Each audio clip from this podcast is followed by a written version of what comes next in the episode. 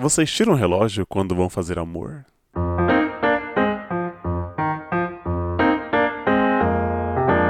Chegamos no mês de agosto e o que você fez? Esse ano está mais rápido que o cremoso quando ela diz que está sozinha em casa. Mas para mim, o ano de 2017 foi bem mais rápido do que esse ano. Eu me concentrei em dois grandes projetos: a criação do podcast Miopia, que através dele consegui conhecer pessoas incríveis, ir a eventos e fortalecer laços de carinho que estavam perdidos. O outro evento é o meu quente casamento.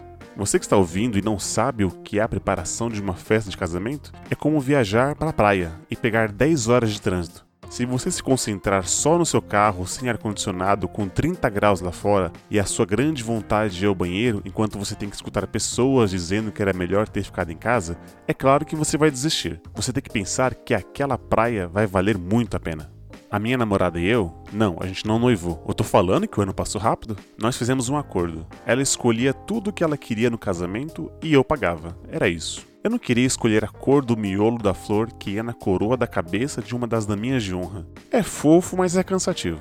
E acredite, são milhões e milhões de detalhes para que no dia da festa alguém reclame que o salgado estava frio. E aí eu tirei uma lição disso tudo isso. Eu nunca mais reclamei de nenhuma festa que fui convidado. Eu falava de casamento assim que eu acordava, durante o trabalho, almoço, à tarde, na volta para casa e antes de dormir. Nos finais de semana eu tinha que responder às perguntas: E aí, como vão os preparativos? Mas lembra do que eu disse? Foco na praia. Eu respondia com um sorriso na voz e me imaginava de sunga vermelha dando uns tibuns. Mas também eu saí muito em 2017. Na verdade, eu saí muito porque eu tive que convidar os padrinhos. E você não chega lá, ó, oh, você vai ser meu padrinho. Já que eles vão gastar uma grana com você, então o mínimo que você tem que fazer é convidar para algum restaurante, algum lugar. Então teve seu lado bom. Mas nem tudo são flores. Por exemplo, faltando 20 dias para o casamento, levamos um golpe das lembrancinhas, e meu sogro foi de madrugada providenciar o plano B. Aliás, foi ele mesmo que me casou. Vamos já pular para a parte da cerimônia. Alugamos um sítio longe de todos, com cerimônia de dia, debaixo de dois sóis, mas em minha defesa os salgados estavam quentes.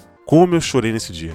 Pensar que os boletos daquilo tudo estavam todos pagos. E não bastava eu estar de blazer naqueles 32 graus. O meu sogro se perdeu no texto e fez com que disséssemos sim três vezes. Então foram seis sims. Sou muito bem casado.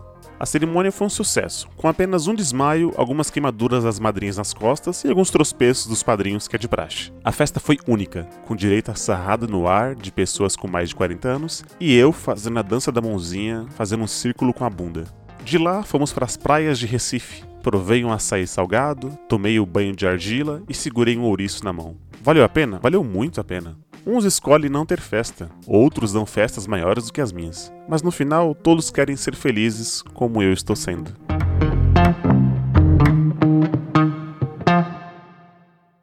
E aí, gostaram do episódio? É curtinho, né? Compartilhe nas suas redes sociais, me ajuda na divulgação. Se quiser me dar um feedback, é @eliabsantana no Instagram e no Twitter. Ah, eu criei um perfil também pro podcast, mas é só para citar mesmo. É o arroba o cara que usava. Nem deu para caber todo o nome do cast porque é grande, mas é só o nome, porque o cast mesmo é curtinho. Tá bom? Valeu, beijos na alma.